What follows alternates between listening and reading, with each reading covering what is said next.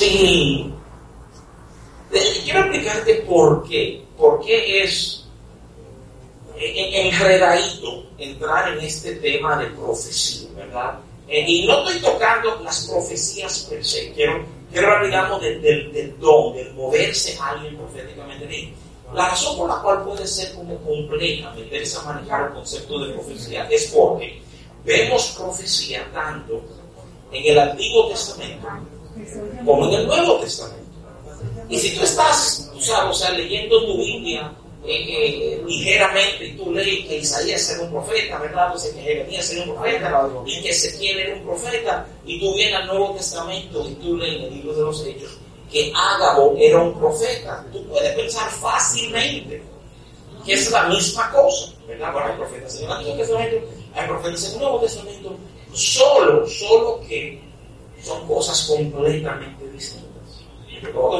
No se llama profeta, no sí, se llama profeta, pero quiero ayudarte a entender bien. Estoy muy consciente, he tocado un texto bíblico, pero me interesa darte este marco referencial antes de que entremos a manejar, ¿verdad? Pasajes bíblicos. Yo creo que yo quiero que tú entiendas, yo quiero que tú entiendas que el rol, el propósito y la función del profeta cambia entre el Antiguo y el Nuevo Testamento. ¿Cómo así? ¿Y por qué? ¿Verdad? ¿Por qué? Porque en el Antiguo Testamento el profeta era, ¿verdad? Por así decirlo, el vocero de Dios.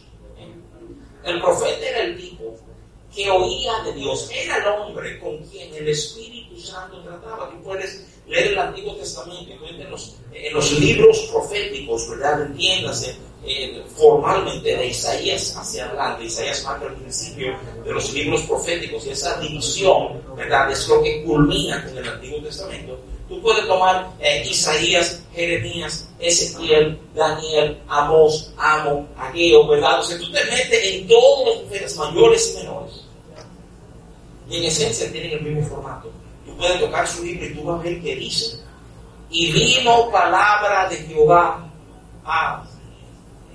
Explicación que han dado, ¿verdad? Los eruditos por muchos años es que estos hombres que Dios había señalado de manera particular, pues estos hombres eran visitados por parte del Espíritu Santo.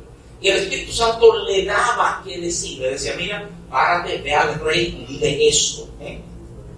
Inclusive, no eran proféticos solamente sus palabras.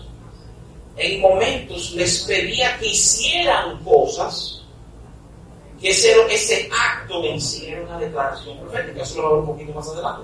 Pero para adelantarte, ¿verdad? Hay un profeta que Dios te pide que se case con una prostituta conocida. Y ese matrimonio es una declaración profética de cómo Dios nos ama a nosotros. Tú lo ves en su libro, que Dios le dice, párate, busca Gómez, cásate con ella, ¿verdad? Isaías, no nos quiere hablar mucho de esto porque no es el momento más glorioso. Isaías profetizó desnudo por más de tres años. Porque Dios le bendice. ¿Por qué? Porque era una señal de la vergüenza del pueblo, la vergüenza con que tú dices, pero, pero como que tú no oyes mencionar eso de los cultos los domingos, ¿tú me entiendes? O sea, pero, pero hay una realidad, tú dices, oye, pasaban cosas como medio exóticas, y, y cuando tú ves el Antiguo Testamento, tú ves que el pueblo entendía, ¿verdad?, el rol del profeta. El pueblo venía al profeta diciendo, ayúdanos, tengo esta situación, ¿qué dice Dios? ¿Qué tú puedes hacer por nosotros? ¿Qué te ha revelado el Señor, verdad? Y en esencia, déjame ayudar a entender esto. La palabra profeta está muy conectado con, con, el vocablo visión. De hecho, otro de los nombres que llevan los profetas son los videntes, porque son, son los que ven, ¿verdad? Y yo estoy explicando que eso cambió entre el, entre el Antiguo y el Nuevo Testamento. Pero ¿cómo que cambió? Si quieres ayudarte a enfocarlo de esta manera. O sea, principalmente lo que cambia es eso. En el, en el Antiguo Testamento, la única persona que era tratado por el Espíritu de Dios para poder, digamos, ver, discernir, entender, recibir de parte del profeta. Pero en el Nuevo Testamento se rompe la taza. Nuevo Testamento. Hay un derramamiento del Espíritu Santo sobre la vida de cada creyente. Y si eso es así, le, le, le serrucharon el paro al profeta. Porque ya entonces no es necesario una persona que venga a decirle, sino la realidad de que cada uno de nosotros tendríamos acceso al mismo espíritu que los profetas tenían acceso, ¿eh? para poder ver, medir, decir, ¿verdad? O sea, en muchos sentidos, en muchos sentidos, como hacían ellos. Es importante que entendamos esa diferenciación, lo vamos a ver en más detalle, pero todo esto, por así decirlo, es, poner, poner la misa antes de que comamos, ¿verdad? Mira, hay muchos conceptos, eh, inclusive culturales, históricos, de profecía, mucho ligado realmente no con profecía, sino con adivinación. La mayoría de la gente entiende que profecía tiene que ver con el futuro, con el mañana, con lo que tú vas a ser, ¿verdad? Y, si conocemos muchísimas culturas a donde cosas como leer la taza, ¿verdad? O leer la boca del café, es una manera de la gente tratar de predecir, ¿verdad? Pero la Biblia diferencia eso, la Biblia llama eso adivinación, según lo cual la diferencia, muy sencillo. una de esas prácticas viene por parte del Espíritu de Dios y otra está respaldado por espíritus que no son de Dios, ¿verdad? Eso es, eso es en esencia la diferencia y quiero que eso quede claro. Si alguien me diría, mira, defíneme, si tú me fueras a definir profecía, ¿cómo tú lo definirías? Y yo te lo diría de esta manera. Yo te diría que en esencia profecía es, oye bien, todo lo que señala al Padre. Quiero repetir eso. Profecía es todo, todo lo que tú ves, todo lo que tú oyes, todo lo que tú experimentas, que de una manera u otra dirige tu mente, dirige tu corazón hacia el Padre. ¿Y de dónde, de dónde nos saco una definición como esta de profecía? Bueno, la saco del Nuevo Testamento. Déjame, déjame ayudarte a entender. Si tú me acompañas Apocalipsis capítulo 19, verso 10, tú vas a escuchar este pasaje. Dice así, dice, eh, yo me postré a sus pies para adorarle. Esto es Juan tratando de adorar a un ángel. Y él me dijo, mira, no lo hagas. Yo soy consiervo tuyo y de tus hermanos que retienen el testimonio de Jesús. Entonces, oye la frase de este año, le dice, adora a Dios porque el testimonio de Jesús es el espíritu de la profecía. Oye lo que le dice el ángel, el ángel le dice, no, no, no, no, no me adore a mí, después le dice, adora a Dios porque el testimonio de Jesús es el espíritu de la profecía. ¿Qué quiere decir eso? Quiere decir esto, miren, el, testimonio de Jesús ¿eh? literalmente se refiere, digamos, a la historia de Jesús. Cuando hablamos del testimonio de alguien, estamos hablando de lo que ellos han vivido, de su vivencia, de su historia, de su línea, de su trayectoria. ¿eh? Y lo que le está diciendo el ángel a es que, mira, es que mirar a Jesús, ver cómo él andó, conocer su historia, esa es la esencia, ese es el mismo espíritu de la profecía que el pueblo del cual era parte de los judíos valoraban de tal manera, ¿verdad? Fíjate, fíjate que, inmediatamente el ángel le liga a Juan la idea del testimonio de vida de Cristo con el concepto, ¿verdad?, de profecía. Vamos a decir algo te estoy resumiendo un concepto que nos tomaría mucho tiempo y verso por verso sumarlo, pero darte un esto. El propósito de vida de Cristo, de Jesús, ¿cuál era?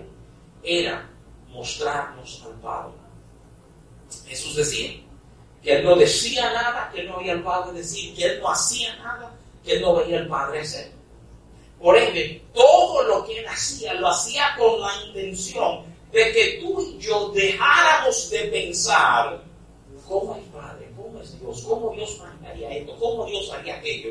Y en lugar de estar ahí con la paloma tratando de descifrar y mirando el nube cómo es Dios, podamos fijar nuestra mirada en Él y decir, así es Dios. Que si tú lo viste a Él, como Él le dice a Felipe, dice Felipe, tú no te das cuenta. Que, que si tú me has visto a mí, tú has visto al Padre, es lo que Jesús te. Y es importante que tú entiendas eso. Porque en esencia, todo lo que señala al Padre, porque ese era el oficio, ese es el Espíritu de Cristo. El Espíritu de Cristo es exaltar a su Padre, dar a conocer a su Padre, que las verdades eternas de su Padre sean parte de nuestro entendimiento, ¿verdad? Entonces el Espíritu de Cristo es todo lo que señala al Padre, todo lo que nos recuerda lo que el Padre es, lo que el Padre ha hecho, cómo el Padre nos ha amado, la paciencia del Padre, su longanimidad, su paciencia, su benignidad, su compasión, su misericordia, todo lo que nos habla del Padre. Ese es el Espíritu de Cristo. Ese es el Espíritu, ¿verdad? Que fue manifestado en la vida de Él. Y déjame decirte, es, es tan, por así decirlo, eh, absoluto el concepto, que es, es, y quiero decir esto con propiedad, espero no confundirlos, es solo en ese entendimiento de Cristo que las profecías del Antiguo Testamento pueden ser pensadas, medidas y evaluadas correctamente.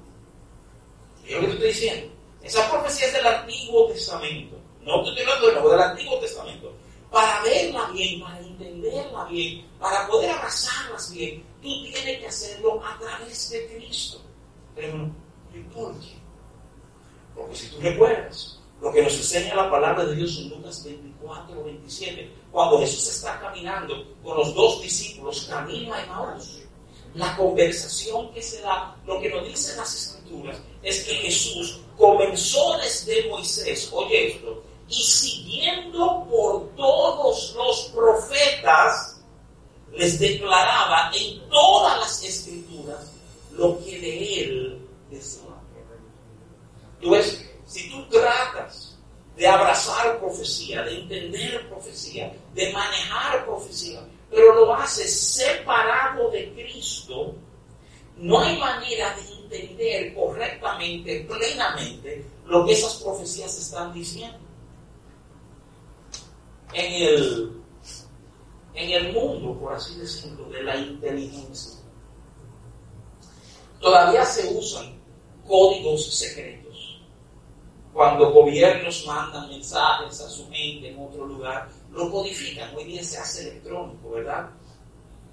Déjame decirte, que el, sistema que se usa para tú romper o descifrar el código se llama justamente así, se llama un descifrador. Sin ese descifrador el mensaje, tú no vas a poder, no, puedes sacar lo que tiene el mensaje realmente. Yo quiero que tú entiendas que Jesús es lo que nos permite descifrar todo lo que el Antiguo Testamento nos ha estado hablando. Entonces, sin Cristo son, son tremendos recuentos, tremendas manifestaciones de Dios. Y tú lo verás como muchísimas historias estado pero cuando tú lo conectas con Cristo, es como un hilo que corre. Hay verdades que pesan de una manera extraordinaria. Entonces, estoy comenzando, fíjate dónde comencé, comencé en Apocalipsis, hermano, tratando de ayudar a entender que el Espíritu de Cristo ese es el espíritu de la profecía. O sea, y en esencia, profecía es todo lo que nos señala al Padre, todo lo que nos permite tener una visión más amplia, más completa de lo que el Padre está haciendo en un momento específico. Qué importante que podamos, digamos, manejarlo desde ahí, ¿verdad? Déjame, déjame tocar este tema, que me, me interesa tocarlo, porque yo creo que uno oye mucho, ¿verdad? Sobre todo, yo creo que ustedes bien lo saben, en medio de de pandemia uno oyó muchísimas profecías. Eh, eh, en cuanto a la vacuna, uno está yendo muchísimas profecías. No, algo. Teológicamente hay, por así decirlo, dos grupos ah, en, el mundo evangélico, ¿verdad? hay, un grupo que se llaman cesacionistas. Cesación, ¿verdad? De, de paro, de freno, de, que tú cedes, allá tú no continúas en algo.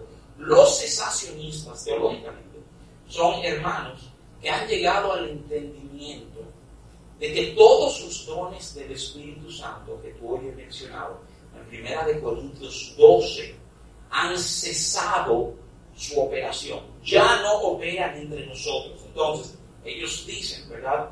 Que entonces dones como lengua, palabras de ciencia, palabras de sabiduría, eh, fe, eh, hacer milagros, eh, ¿verdad? Hay una lista, primera de Corintios 12, que incluye todo eso, que incluye profecía, que ya todo eso cesó, todo eso paró.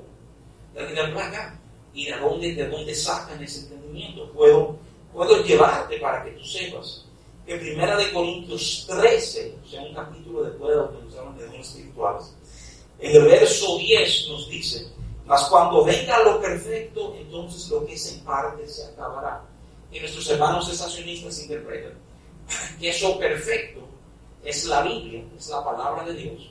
Y como ya tenemos la palabra de Dios completa, que es una revelación de Dios, ya no hay necesidad de la manifestación de esos dones del Espíritu Santo, porque la Biblia se encargará de hacer ese papel de, de darlo a conocer, ¿verdad? No necesitamos dones ni milagros, porque todo eso se va, se va a manejar ya a través de la Biblia.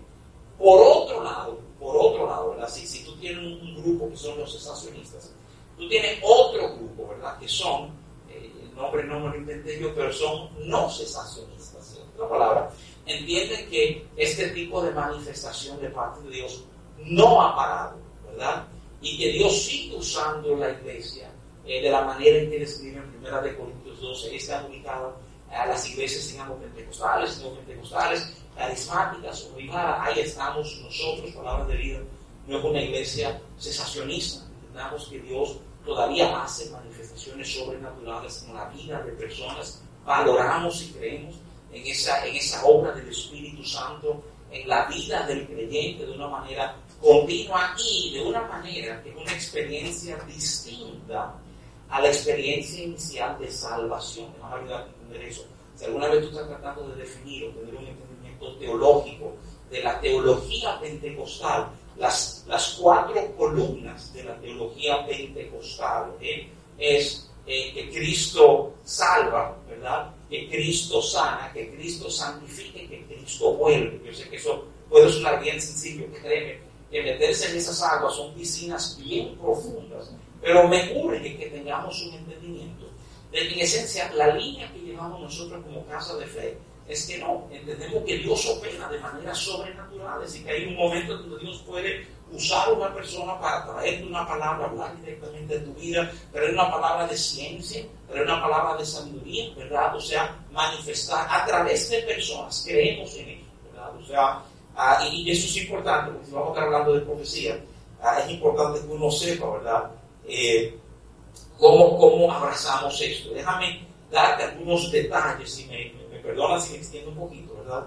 Eh, creemos que la profecía es un, es un don del Espíritu Santo, ¿verdad? De hecho, Primera de Corintios 12, donde nos da un listado de dones espirituales, en el verso 10 dice, a otro el hacer milagros, a otro profecía, a otro discernimiento de espíritus, a otro diversos géneros de lengua, a otro interpretación de lengua. Está hablando de esos dones espirituales. Y fíjate que el mito menciona profecía. ¿eh? Lo, lo enlista, lo tiene ahí entre los dones que el Espíritu Santo está, está manifestando dentro del cuerpo de Cristo, ¿verdad? Y de nuevo, simplemente resumiendo, ayudándote a entender, el concepto de profecía es más que alguien que habla. ¿eh? Es alguien que, que con su manejo, con su gesto, con su palabra, con sus actos, nos señala al Padre. ¿Y por qué es importante verlo, entenderlo, abrazarlo de esa manera? Porque si no, se nos vuelve confuso. Permíteme explicarlo. Cuando tú te metes en esa lista de 1 de Corintios 12, de los primeros dones que quedan mencionados son la palabra de ciencia, la palabra de conocimiento y la palabra de sabiduría. Entonces, la palabra de, ciencia la palabra de son dones que tienen que ver, vamos a comenzar con la palabra de ciencia, es cuando Dios le revela a una persona algo que está pasando. Es cuando, no sé si a ti te ha pasado, a mí me pasa cada rato que viene y dice, ¿y a usted le está pasando tal cosa? Y tú puedes decir, eso es la persona que lo sintió. Pero cuando 10 gente te lo dice, te dice, mira, ya eso es Dios llamándome la atención a algo que está pasando en mi vida de, de cabeza dura. Y bueno, pues yo comienzo a hacerle caso a esto, ¿verdad? La palabra de sabiduría tiene que ver con pasos o decisiones que debemos dar. La palabra de ciencia tiene que ver con que sepamos lo que está pasando. La palabra de sabiduría tiene que ver con qué yo hago con esto que está pasando, ¿verdad? ¿Por qué? Porque entendemos que hay una sabiduría que viene de Dios, que Dios en un momento puede hablar unas circunstancias de mi vida y de repente yo veo cosas que yo no había visto antes en esa misma situación. Ahora, ¿qué sucede? Míralo por un momentito. Si alguien se para y comparte una palabra, que vemos eso pasa aquí muchas veces en los domingos. Los domingos se puede parar, venir a y decir, mira, quiero hablar con la gente que tiene un dolor en el dedo meñique del pie izquierdo. ¿eh? Y tú puedes decir, ¿cómo te tiene que del pie izquierdo, el meñique del pie izquierdo? Lo que tú estás viendo es una manifestación de un don de palabra de ciencia. Cuando tú oyes a hablar o ministrar, dice, mira, lo que tú tienes ahora mismo es que soltar eso y dar para atrás y mira cómo tú, tú estás viendo una palabra de sabiduría. Pero, pero óyeme bien, quiero que entiendas eso, porque aquí es donde gente comienza a encasillar, todo el mundo entiende que profecía tiene que ver, óyeme bien, con lo que se dice. Estoy tratando de de profecía un concepto un poquito más amplio. Profecía es todo lo que señala al Padre. Entonces, una palabra de ciencia puede ser profética, una palabra de, de, sabiduría puede ser profética, un acto puede ser profético compartí ahorita, ¿verdad? Que los profetas del Antiguo Testamento, tú lo veías hacer cosas que eso que ellos hacían tenía un peso profético. Y óyeme bien, lo veía en el Nuevo Testamento también. En el Nuevo Testamento, Juan el Bautista era un tipo apartado de la sociedad, vivía en el desierto, vestía pieles de camello, comía miel y langostas. No están hablando de langostas de mar, ¿eh? están hablando de insectos. Tanto que tú y yo diríamos, honestamente diríamos, si él entrara aquí, este tigre está loco. Es lo que diríamos si viéramos a ponerlo aquí. Muchos perdemos la idea de que como Juan vivía en un mensaje profético. Era Dios diciendo, yo te he apartado de ustedes. Yo te lejos de ustedes. En el Nuevo Testamento, haga va donde Pablo dice, dame tu correa. Y él coge la correa de Pablo y se la amarra en los brazos. Entonces se pone a decir, así dice el Señor, que el dueño de este cinto cuando llegue a Jerusalén va a ser amarrado de la misma manera, ¿verdad? Y dice, va, un acto que de alguna manera esto era una declaración profética, en este caso es una palabra de nuevo de conocimiento de lo que va a pasar, ¿eh? Pero te dice, oye, le está señalando a Pablo lo que Dios quiere para él en un momento. En el Antiguo Testamento es un poquito más dramático que hablé ya de Isaías, que por un tiempo, ¿verdad? Eh, eh, se, manejó de esto. En otro periodo, eh, y no te pero en otro periodo lo hizo solo con las nalgas al aire, las nalgas afuera. Se cubría adelante, pero atrás no, ¿verdad? Todo por mandato de Dios. Hay un pasaje que es la última, el último, la última operación del profeta Eliseo, que tú encuentras en Segunda de Reyes 13, ¿verdad? Del 14 en adelante, que leen de esta manera, y como les dice, estaba Eliseo enfermo de la enfermedad de que murió. Y descendió a él Joás, rey de Israel, llorando delante de él. Dijo, Padre mío, Padre mío, carro de Israel y su gente de a caballo. Y le dijo a Eliseo, yo lo que dice Eliseo al rey, toma un arco y unas saetas. Tomó entonces un arco y unas saetas. Y luego dijo Eliseo al rey de Israel, pon tu mano sobre el arco. Y puso el mano sobre el arco. Entonces puso Eliseo sus manos sobre las manos del rey y dijo, abre la ventana que da al oriente.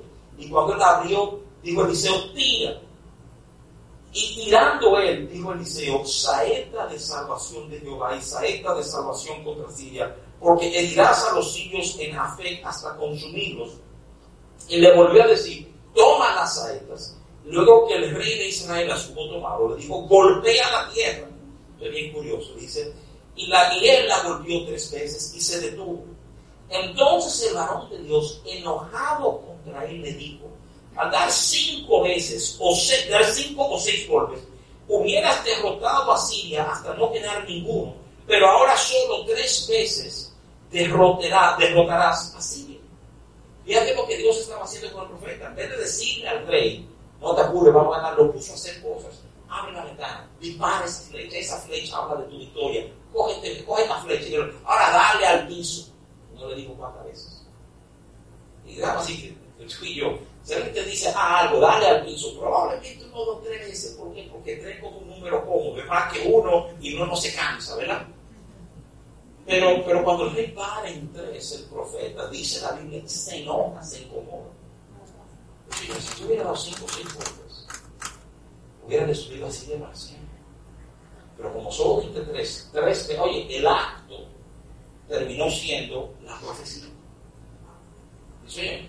Qué cosa increíble. ¿Por qué? Porque, repito, profecía es más que palabras, es todo lo que nos permite entender, ver y percibir el corazón de Dios en un momento. Pablo da una instrucción bien curiosa, bien curiosa, y lo hace en 1 Corintios capítulo 14, verso 1. Mira lo que le dice a la iglesia, le dice, sigan el amor y procuren los dones espirituales. Entonces dice esto. Pero sobre todo, que profeticéis.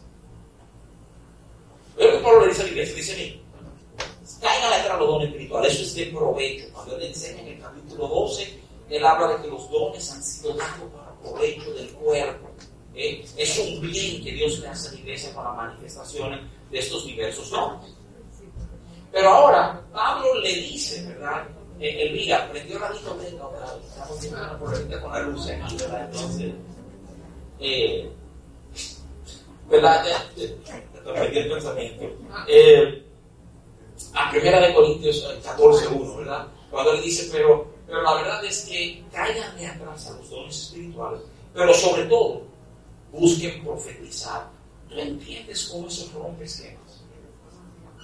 ¿Qué está diciendo? Ya, ya no se trata de uno profetizar, que todo pueda profetizar.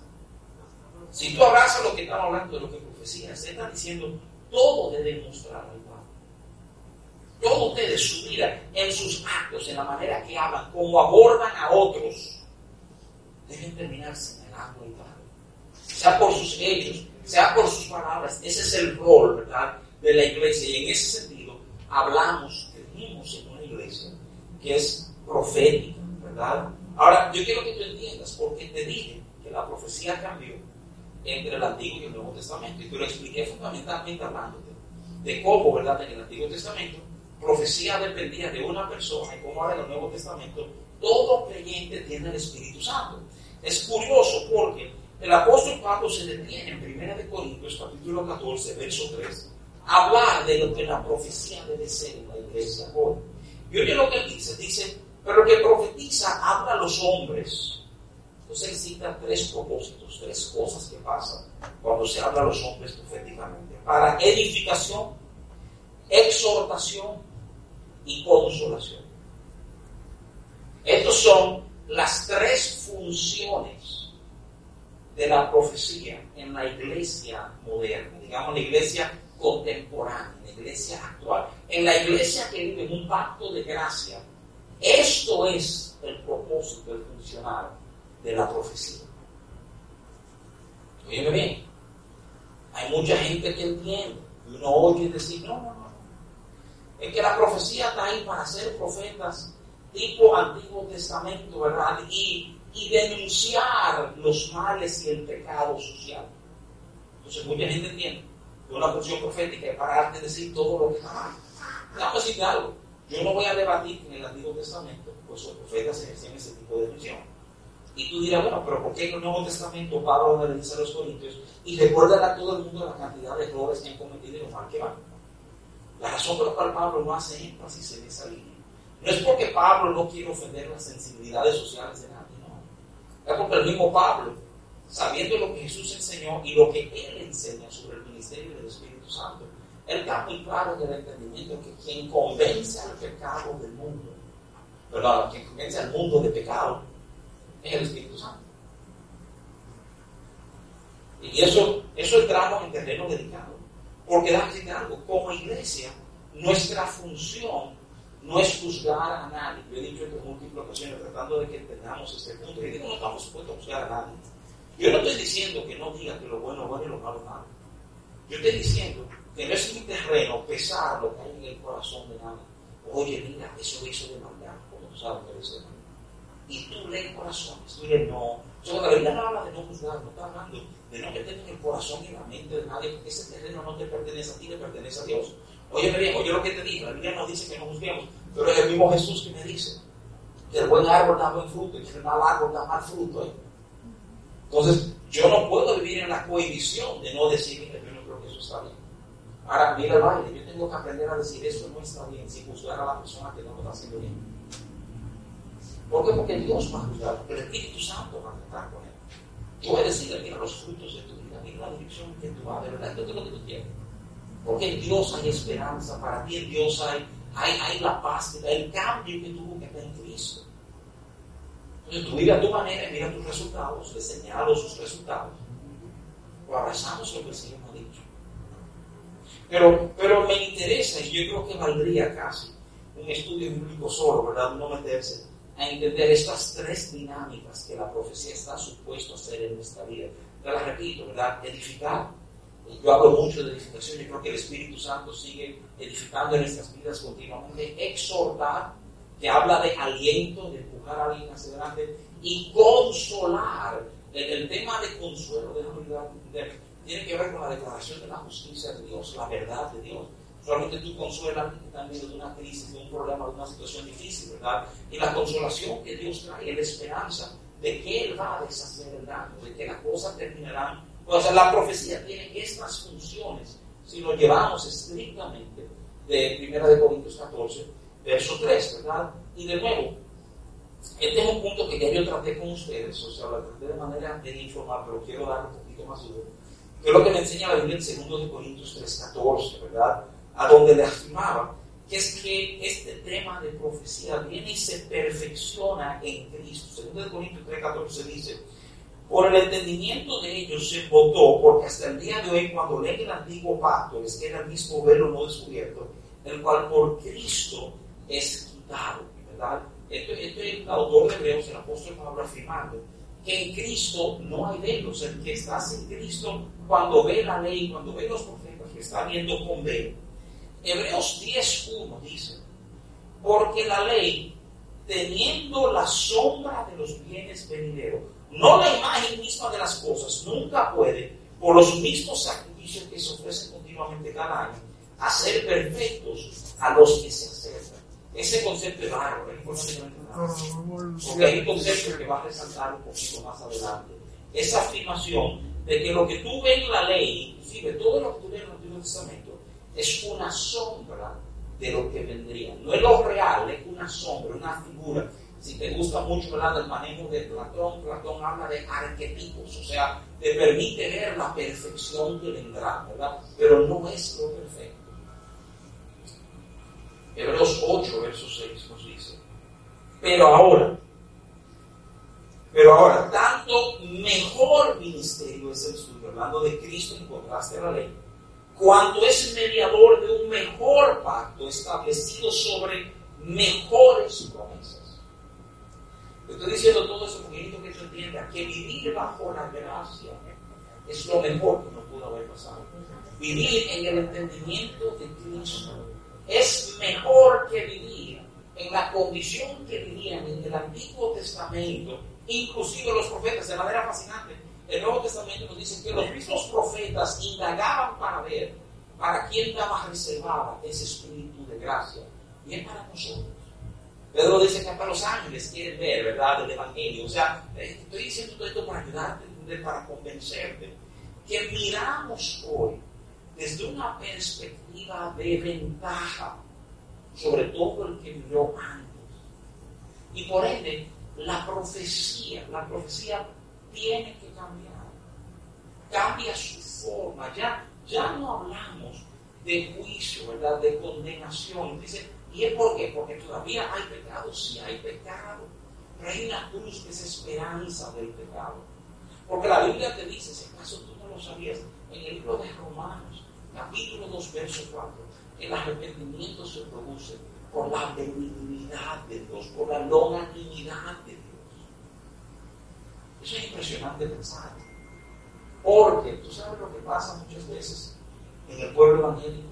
Pasa en el pueblo evangélico que leemos algo en el Antiguo Testamento y por la razón que sea, le damos un peso a eso sin Cristo. Y comenzamos a entender que de eso se trata. Yo he dado el ejemplo en otros momentos, déjame repetirlo ahora. El mismo Eliseo, ¿tú te acuerdas de la conversación de Eliseo con Elías antes de que Elías fuera tomado? Cuando Elías le dice, dime, ¿qué yo puedo hacer por ti? Y Eliseo le dice, mira, yo quiero doble porción del Espíritu que hay en ti. Y Eliseo le responde diciendo, Elías le dice, bueno, si tú ves cuando yo soy llevado, entonces Dios te va a conceder lo que tú has pedido. Pero no sé cuántas veces, cuántas alabanzas yo oigo, ¿verdad? Cuántas prédicas he oído clamando esa doble porción del Espíritu sobre nuestras vidas. Señores, que entiendan algo. En Cristo, tú y yo no tenemos una doble porción del Espíritu. Tenemos toda porción del Espíritu. Yo no sé si tú lo entiendes, como que uno, cuando tú miras el Nuevo Testamento, el, Antiguo Testamento sin Cristo, tú mismo te engañas, tú quedas corto con una serie de cosas. Yo conozco iglesias que han querido transformar su, su salón, su santuario. Se usa la palabra templo en, el mundo evangélico, el templo, ¿verdad? El templo, el templo. No me gusta hablar del templo. ¿Sabes por qué no me gusta hablar del templo? Porque el templo es una convención antiguo testamentaria. Y si tú hablas del templo, tú me estás hablando de un atrio de las mujeres, un atrio de los gentiles, un lugar santo, un lugar santísimo donde habita la presencia de Dios. Y hay iglesias que tú manejar el, el púlpito, el altar, es como una reverencia y una santidad. Y tú preguntas, ¿por qué? Porque ahí está Jehová. No, no, en el Antiguo Testamento ahí estaba Jehová. Y el mismo Cristo se metió en un liazo cuando dijo, yo derrumbo este templo y en tres días lo vuelvo a hacer. Y él comienza a decir que el templo que él estaba hablando no era de ese templo hecho con mano, era él. Porque Corintios nos enseña que el Espíritu Santo mora en nosotros ahora. Y tú, no sé si entendemos siempre que cuando comenzamos a limitar a Dios a un lugar, estamos, estamos cogidos con una idea realmente antiguo testamentario, que no refleja la plenitud que hay en Cristo. En Cristo, o sea, el templo era como un faro que iluminaba todo. Pero el Nuevo Testamento ya no tiene un faro. Tiene millones de lucecitas que puso a recorrer el mundo entero. Para que cada una de esas luces fuera un faro donde llega. Y cuando tú entiendes que este es el enfoque del Nuevo Testamento, cuando tú entiendes acá, es que el Antiguo Testamento tengo que leer a del Nuevo Testamento para, para entenderlo correctamente. ¿Eh? El concepto de profecía cambia. Cambia, vamos. Miren, quiero tomar un momentito para hablar de una regla. Voy a tocar una sola regla de hermenéutica esta noche, porque esta regla de hermenéutica tiene que ver profética.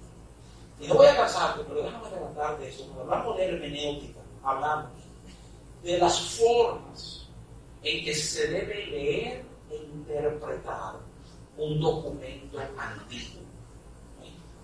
Si tú agarras un periódico mañana, nadie tiene que explicarte cómo se lee el periódico. ¿eh? Pero cuando tú vienes y agarras un texto que fue escrito ¿eh? en otro idioma, en otro contexto temporal, en otro contexto social. Muchas veces ese contexto social ya no existe en la modernidad. Hay reglas, reglas que te dan para tú, tú entender la forma correcta de interpretar todo lo que esto me diciendo. Déjame a entender que aunque pueden haber diferencias, variaciones en los libros de textos de hermenéutica. Todo texto de hermenéutica serio te habla de las reglas de doble interpretación. Básicamente dice lo siguiente, miren, en cuanto a las profecías de la Biblia, al menos que la profecía especifique, ¿eh? tú tienes que entender que esa profecía se aplica a un grupo, a una persona, a un momento específico. En otras palabras, cuando Dios le dice a Josué, levántate, cruza este Jordán, yo estoy contigo, todo el lugar que tú quieres pisar, eso es Dios dándole una instrucción muy específica a Josué de lo que él debe hacer en ese momento. Ahora, ojo, estoy al margen de la ahora. Acabo de decir que nosotros vemos el Antiguo Testamento a través de Cristo. Cuando tú lo comienzas a ver a través de Cristo, tú entiendes lo que se está diciendo. Dice que vean eso quiere decir que en mi vida van a haber retos el Señor me va a mandar a la paz, eso es verdad. Pero tenemos que respetar que la profecía no es, no es de múltiple interpretación. De quien sea puede decir esa profecía para mí, y la come y la tiene. No, no, la profecía es para Josué. Ahora, oye lo que quiero explicar. Aunque las profecías se entienden que son de singular interpretación. Creemos, por lo que leímos en Hebreo, ¿se acuerdan la palabra las sombras que dice mucho libro? Así es que uno ve muchas profecías del Antiguo Testamento. Porque todas esas profecías son sombras de cosas que van a venir a nuestras vidas. Entonces, lo que Dios le habló a Josué, yo reconozco que eso fue a Josué el que se lo dijo, pero es una sombra, eso me ayuda a entender algo mejor que Dios tiene para mí ahora. Pero es importante que seamos capaces de reconocer a quién y a dónde fue dada una profecía. Hay ejemplos, como te digo de profecías que especifican que no es para una persona, sino para un grupo. ¿A dónde? Joel. La profecía de Joel, de que en los postreros días derramaré mi espíritu sobre toda carne, nuestros hijos y nuestras hijas profetizarán, los ancianos unirán O sea, que viene a cumplirse en el libro de los Hechos, capítulo 3, Pedro la cita. Se dio en Joel, óyeme, casi 500 años antes que se cumpla el libro de los Hechos. Y alguna gente dice, pues se cumplió en ella, hay un derramamiento, ¿verdad? Entonces tú ves y dices, ok, perfecto. Ya yo tengo el contexto de a dónde eso aplica y la profecía es importante. Si vamos a ser serios en nuestro estudio de la palabra de Dios, que seamos responsables de conocer esta profecía aplica eso. Ahora, aquí voy. Yo quiero tocar rápidamente, porque el tiempo te encuentra, quiero tocar tres, eh, tres grupitos de profecías que estoy viendo sobre este momento que estamos viviendo. Yo quiero ayudarte a entender cómo las personas que están dando y promoviendo estas profecías están ignorando básicamente todo lo que yo te acabo de enseñar sobre la definición y el manejo y lo que es profecía básicamente están promoviendo, ¿verdad? Digamos, ciertas coincidencias. Pero es importante decirte esto porque yo no quiero que tú seas confundido al oír estas cosas. Mira, déjame ayudar de la Mira, mira estos primeros dos, las primeras dos profecías que, que andan circulando dentro de un grupo que, está dando mucha fuerza. Si, no te ha llegado, te va a llegar, ¿verdad? Eh, Amos 8.3, ¿qué dice? Los cánticos del templo desaparecerán. Y Amós 8.3 que dice, los cadáveres son tan numerosos que se tiran. Tú oyes esos dos versos, dice verso horroroso. Ahora, ¿qué pasa? Que a la manera en que estos versos, que este es un solo verso, ¿verdad? Que tiene dos profecías, está circulando diciéndonos, miren, miren, miren, miren la profecía cumpliéndose ahora está pasando ahora. Y si tú lo miras, dices, pero mira, los cánticos del templo desaparecieron, eso es verdad, porque la iglesia duraba un tiempo cerrado. Y el coronavirus mató muchísima gente, entonces los cadáveres son numerosos, y es verdad, se está cumpliendo la palabra de Dios. ¿eh? Tengo que preguntar, ¿realmente es eso lo que está diciendo ese pasaje? ¿Es a eso que se está refiriendo? Amós escribe más o menos en el año 760 antes de Cristo en Tecoa, un pueblecito cerca de Belén. Si tú lees Amós 8 del 1 al 3 y escuches esto. Así ha mostrado Jehová el Señor, el profeta hablando, ¿verdad? Jehová me enseñó. He aquí una canastilla de fruta de verano. Y dijo, ¿qué ves, Amós? Y respondí, una canastilla de frutas de verano y me dijo Jehová, ha venido el fin sobre mi pueblo Israel, no lo toleraré más. Y los cantores del templo que miran en aquel día, dice Jehová el Señor, muchos serán los cuerpos muertos, en todo lugar lo echarán fuera en cielos. Es el pasaje completo. El pasaje comienza con una visión de unas frutas. La fruta de verano tiene la particularidad que son cosechadas de la canasta. Habla en esencia de que están maduros la interpretación que uno de este pasaje, es que Dios le está diciendo al profeta, ya estoy cansado de ti, estoy cansado de lo que han hecho. Los cantores van a pagar el precio y van a ver cuerpo en la calle de los manos. ¿Tú sabes a qué se está refiriendo el Señor aquí? Amados, no se está refiriendo al coronavirus en Santo Domingo en el 2021. Hay una palabrita clave que te lo dice. Habla del templo esto está hablando ¿eh? de la invasión que va a sufrir Israel. La sufre en dos partes, si tú no lo sabías. La parte norte va a ser asediada, atacada, ¿verdad?, por Asiria. Y la parte sur llevado esclavos a Babilonia. Ahí es que el templo va a ser destruido, ahí es que cesan los sacrificios, ahí es que cesa la adoración continua que había en el templo. Y cuando, cuando alguien está tratando de decir que este pasaje bíblico es lo que está pasando ahora mismo en el mundo, ahora mismo en República Dominicana, ahora mismo en Israel, ¿eh? perdónenme, hay una manera como simple de decir esto, hay una manipulación en eso. Eso, eso no infunde gracia, eso infunde temor. Entonces, ¿qué pasa? Que cuando tú no entiendes el espíritu de la profecía, al mostrar al Padre en esto, o sea, una palabra que viene y lo que infunde es culpa, temor, ¿verdad? Y eso, eso será de parte del Señor. Es el corazón del Padre, realmente. Y tenemos que darle respuesta a esa pregunta.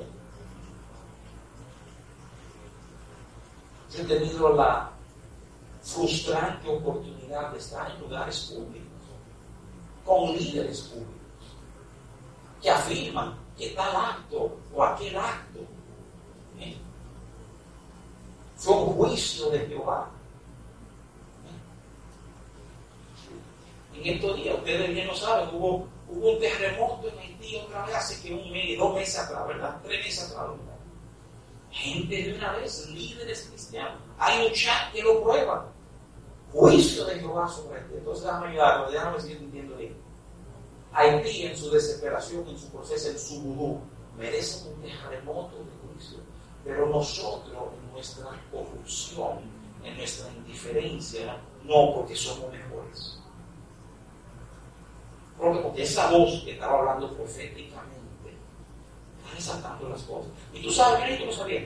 Tú ves conflictos y competencias de profetas en Cuando se paraban gente a profetizar, entonces venía un profeta de Jehová y decía lo contrario. Eso lo sabías. En muy Elías se encuentra un enfrentamiento con los profetas de Baal. Vamos a ver quién es Dios de verdad. Cuando tú comienzas a ver eso, tú dices, acá, ¿por qué es importante eso? Porque, me bien, mucha gente que oye la palabra profética sueltan todo y abrazan todo lo que le están diciendo. Déjame decir claro, te lo digo ahorita. En el Antiguo Testamento, gente buscaba a los profetas para que ellos le trajeran guianza a sus vidas, porque honestamente tenían una conexión con Dios que más nadie tenía. Tú sabes que cuando hacemos eso ahora desde la gracia, muchas veces terminamos idolatrando entendemos que fulano tiene que orar conmigo, porque Dios a él le va a hablar y me va a decir. Eso no te suena exactamente al Antiguo Testamento. Que es que haya donde el profeta para que Dios le hable. Eh, eh, déjame un. Yo soy, yo tengo dos amigos, amigos íntimos de mi niñez, que tienen ministerios proféticos. Bueno, uno de ellos, Greg Miller, ustedes lo conocen. O sea, eh, y Dios usa para la para hablar de la vida de la gente. Nunca me ha dado una profecía que tiene que ver con mi y yo solo dije, cuando me vamos a ver claro, Dios me dar eso a mí, a mí. Y cuando tú me lo digas, eso tiene que confirmar cosas que ya habían tratado conmigo. Y de hecho, él de mala fe, déjame decir una cosa que dice una vez. Una vez, yo creo que aquí hay muy poca gente que estuvieron ahí en ese salón, ¿verdad? Pero él se puso de pie en un salón, una vez, creo que estábamos en y comenzó a profetizar, así dice públicamente, así dice el Señor que tal cosa, y yo le dije, perdóname, yo no creo que eso es el Señor que está hablando Públicamente se lo dije. Y él se rió, porque esa es la introducción a su predicado. De cómo había gente que abrazaba, si tú dices, así dice el Señor, todo el mundo cree que eso es Dios y abraza eso, sin examinar lo que se está diciendo. Porque alguien diga que algo es profético, yo te voy a decir, aprende tú a pesar del Espíritu a pesar del primer bien. Él está diciendo que esto es profético. ¿Qué hace eso? Muestra al Padre, engrandece a Dios, exalta su amor, su misericordia, el deseo de hacer bien. O, o celebra la derrota, la victoria, la desgracia, ama, ama vergüenza mídelo. Y aprende a decir en tu corazón, no, mira, eso se pone nada.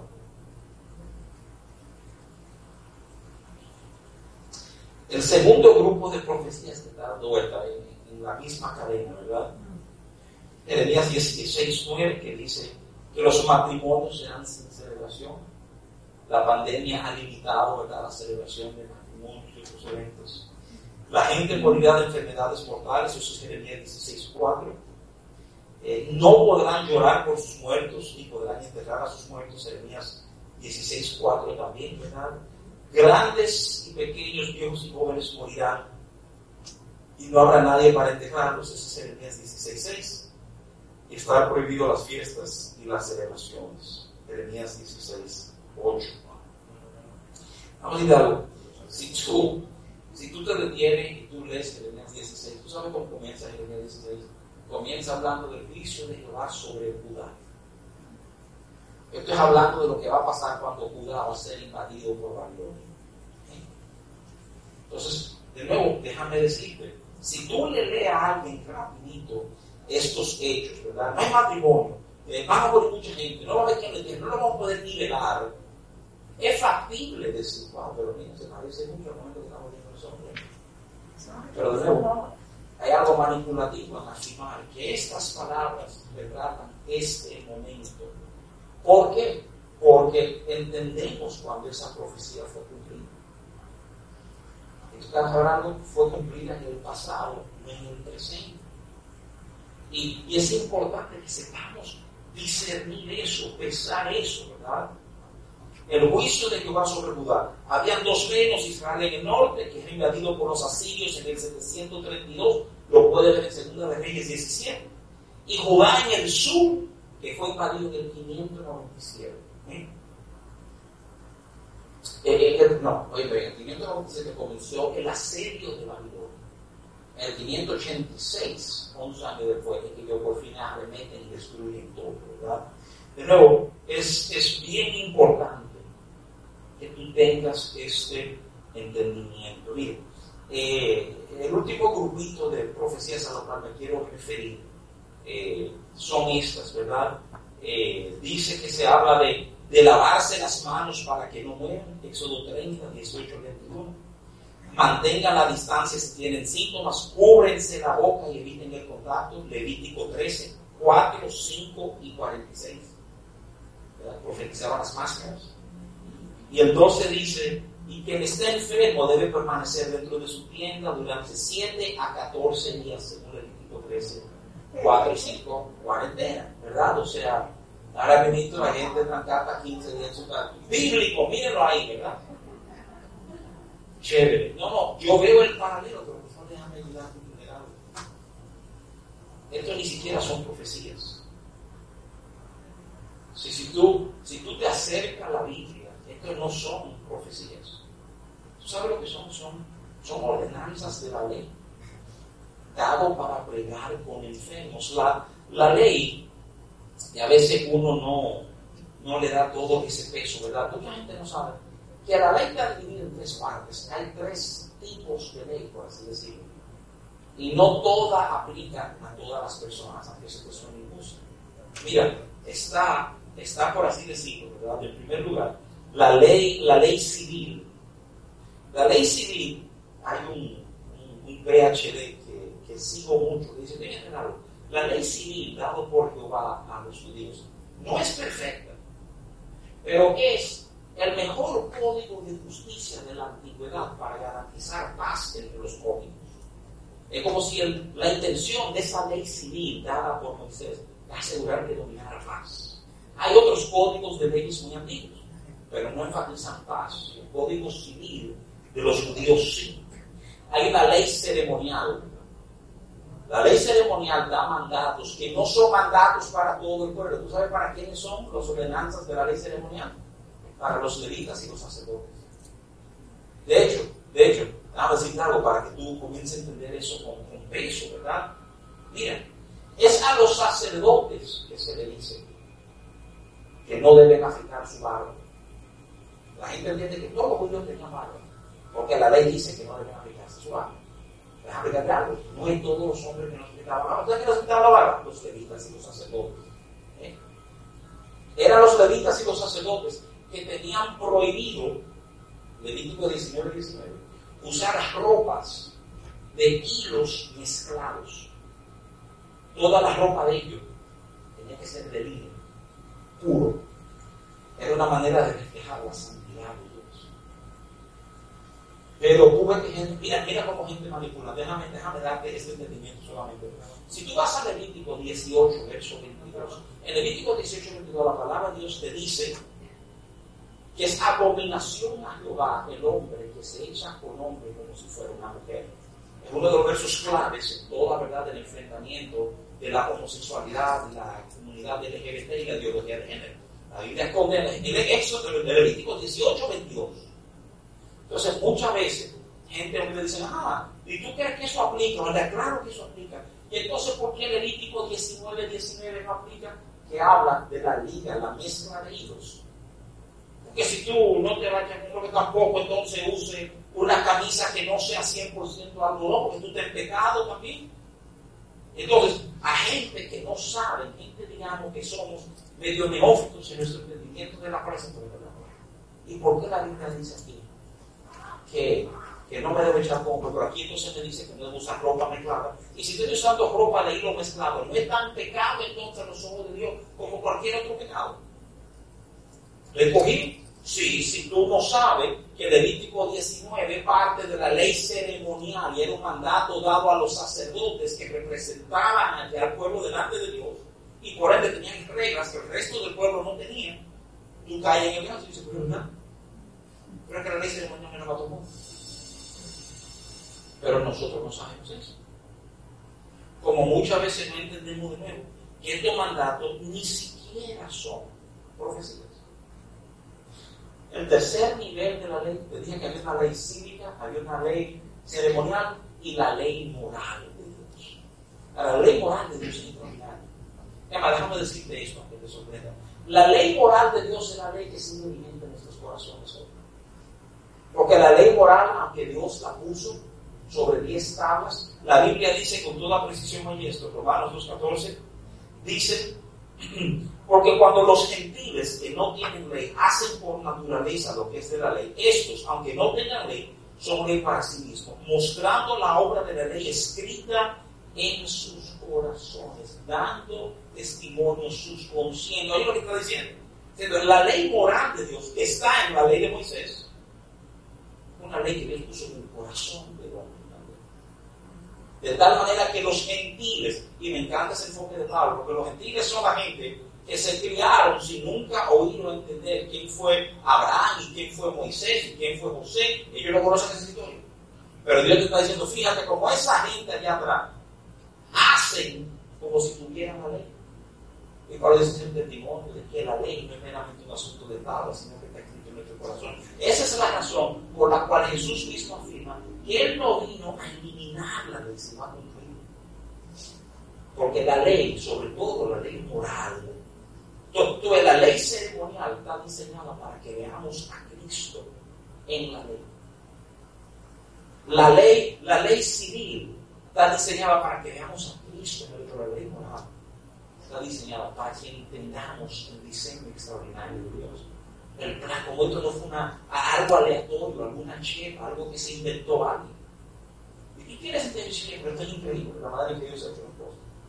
Pero fíjate, que es desde esas bases de entendimiento que podemos responder ¿eh? a lo que otras personas dicen. Y, quiero reiterar esto. Miren, yo no creo que ningún hermano que ama al Señor sale con la intención de manipular a nadie.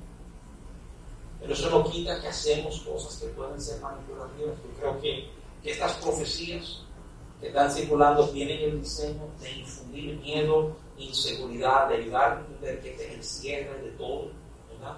Inclusive eh, responde, déjame decir algo, responde a un entendimiento, escatológico, responde a una visión particular de cómo las cosas van a terminar. Si tienen preguntas sobre escatología, el año pasado, ¿verdad? O fue este año, no me acuerdo bien. Nosotros invertimos tiempo enseñando sobre escatología. En la página 29 de iglesia estudios. Tiene preguntas sobre cómo van a terminar las cosas. Te invito, ¿verdad?, a que son 20 estudios, creo. O sea, hay 20 horas de enseñanza. Tú puedes sentarte eh, y empaparte, ¿verdad?, de la perspectiva que tenemos que el Señor nos ha llevado a pasar sobre cómo las cosas terminan. Y es muy diferente a la historia clásica y bíblica que tú has escuchado. Pero ¿por qué te estoy diciendo todo eso? Porque yo necesito que por la palabra de Dios tú seas un empoderado, tú no seas un cualquiera. Que tú sepas cómo respetuosamente hacer preguntas y hacer aclaraciones. Yo tengo una, una historia, de esas, de esas historias de vida que te marcan, ¿verdad? O sea, con, con Ariana, nuestra hija mayor, que siendo muy chiquita, eh, creo que primero de primaria, a lo mejor un poquito antes inclusive, se buscó algunas situaciones con sus profesores, porque ella no titubeaba para decir lo que tenía que decir y descubrió muy temprano que su abuela era la dueña del colegio. Tú sabes, tuvieron varios profesores que ella amenazó con votarlos, inclusive. Eh, pero, pero hay una historia muy particular de, de una profesora con que ella tuvo un incidente, pues yo tuve que ir a, a ver la profesora, ¿verdad? Y en un momento la profesora me dice, mire, y con todo respeto, una de las cosas que usted tiene que enseñarle a ella es que ella no puede estar cuestionando a todo el mundo. Y ahí entonces la profesora se ponió conmigo, ¿verdad? Porque yo de media hora dije, perdón, ¿cómo? Me dijo, no, que no, no, no, déjeme corregir Yo le voy a enseñar a ella que haga todas las preguntas que ella se siente que tiene que hacer, sin temor y sin presión de su entorno. La voy a enseñar que las haga respetuosamente, pero yo voy a empujarla que pregunte. Y si usted no aguanta preguntas, entonces podemos hablar de usted cambiar de trabajo, ¿verdad? O sea, y, y obviamente el colegio era nuestro. ¿verdad? Pero el, el, tema es hablando de toda comunidad, que yo creo en eso. Yo creo como gente de fe que tú y yo tenemos el deber de saber cómo respetuosamente hacer preguntas cuando digan cosas. Y tú quieres saber por qué, por qué yo estoy empujando a hacer preguntas cuando digan cosas como estas. Porque porque si tú de verdad crees que la iglesia es el cuerpo de Cristo, tienes que asumir la siguiente responsabilidad, es la responsabilidad que te toca asumir. Que todo lo que el mundo piensa de Dios es porque eso es lo que ha visto en la iglesia. Considera eso por un momento. Si la iglesia es el cuerpo de Cristo, todo lo que el mundo opina de Dios, lo opina porque eso es lo que ha en la iglesia. Entonces, cuando tú tienes gente manejando campañas que infunden temor, así a Cristo. Si tú tienes gente que, óyeme, intencional o no intencional, se presta en la manipulación, así a Cristo. Entonces, nos toca hacer lo que hacen. Yo aprendí hace muchos años, el, el pastor mío lo relaja en algunos grupos diciendo eso, hay montarle sus preguntas. Porque ese formato un lío, lo que te dice, mire, yo, yo quiero hacerte algunas preguntas. Y ahí, ahí se va a acabar todo. Yo te voy a hacer una serie de preguntas que tú no vas a encontrar como respondiendo. Y esa destreza es importante. Fíjate, yo no te estoy llamando a prepotencia. Yo no estoy llamando a, a mira, busca quién mandó este, responde. No, no, no, te estoy diciendo, tú tener una visión más amplia. Que tener lo que es profecía. Es infundir miedo, profecía es señalar Pablo. Entonces, cuando hablamos de eventos proféticos, de actos proféticos, de, son eventos, actos, palabras que señalan al Pablo, que interrumpen la vida de alguien para decirle, esto es lo que Dios tiene, no, mira lo que Dios hizo, mira lo que Dios, el pie que Dios, eso es profético. Tú entiendes que hay una diferencia muy grande entre el profeta del Antiguo Testamento, que es, esto sí lo quiero decir responsablemente, es el modelo funcional que tiene la iglesia pentecostal al día de hoy. La idea del profeta es igualito el profeta del Antiguo Testamento, un tipo medio raro, que hace cosas medias exóticas, y de repente dice, así dice Jehová. Y eso es hablando. Repetite, yo no voy a decir que Dios no puede usar una persona así. Si son burro, puede usar una persona así. ¿eh? Por favor, entienden. El modelo que se nos da en el Nuevo Testamento ¿eh? de iglesia, de profeta, tiene otro feeling, tiene otro enfoque, un enfoque más amplio inclusive. ¿eh? Es un enfoque, un enfoque que la palabrita pesa mejor. Yo tengo ¿cómo te dice que mejor no vivo gemelos? Porque está basado sobre un mejor pacto, sobre mejores promesas. Porque del Nuevo Testamento miro atrás sin velos que me permite ver con claridad lo que está operando en el Antiguo Testamento no lo ve. Y voy a cerrar diciendo esto, aunque me un libro. Bueno, eh, yo sé qué pasa ahora. Oiga, eh, hay un tema también con iglesias mesiánicas. Si uno habla con una iglesia mesiánica, gloria a Dios. Pero si tú tienes que hablar con una iglesia mesiánica, iglesias mesiánicas son iglesias que abrazan el Antiguo Testamento y lo arrastran a su culto. Usualmente tú hay muchas canciones, inclusive alabanzas en hebreo, una danza hebrea, usualmente una estrella de Israel. Por ahí un entendimiento que si es de Israel, todo es bueno. Déjame decirte algo, decirte con firmeza. ¿eh? Si tú metes el Nuevo Testamento, el juego se expandido. Ya Dios se limita a Israel. ¿eh? Gálatas nos enseña que todos los que han aceptado a Cristo son herederos de la promesa de Abraham. Y ese tipo de juego también ha desviado a muchos. Yo tengo una persona, manejó una situación con una pareja fuera de aquí, fuera del país, ¿eh? que se metieron una iglesia mesiánica y ahora juran que Dios la ha hecho bien porque ellos guardando sábados. Ahora, cuando están guardando los sábados, Dios lo está bendiciendo. Entonces, porque guardaste un día diferente, es que la bendición de Dios vino sobre ti. Pero tienen ese entendimiento.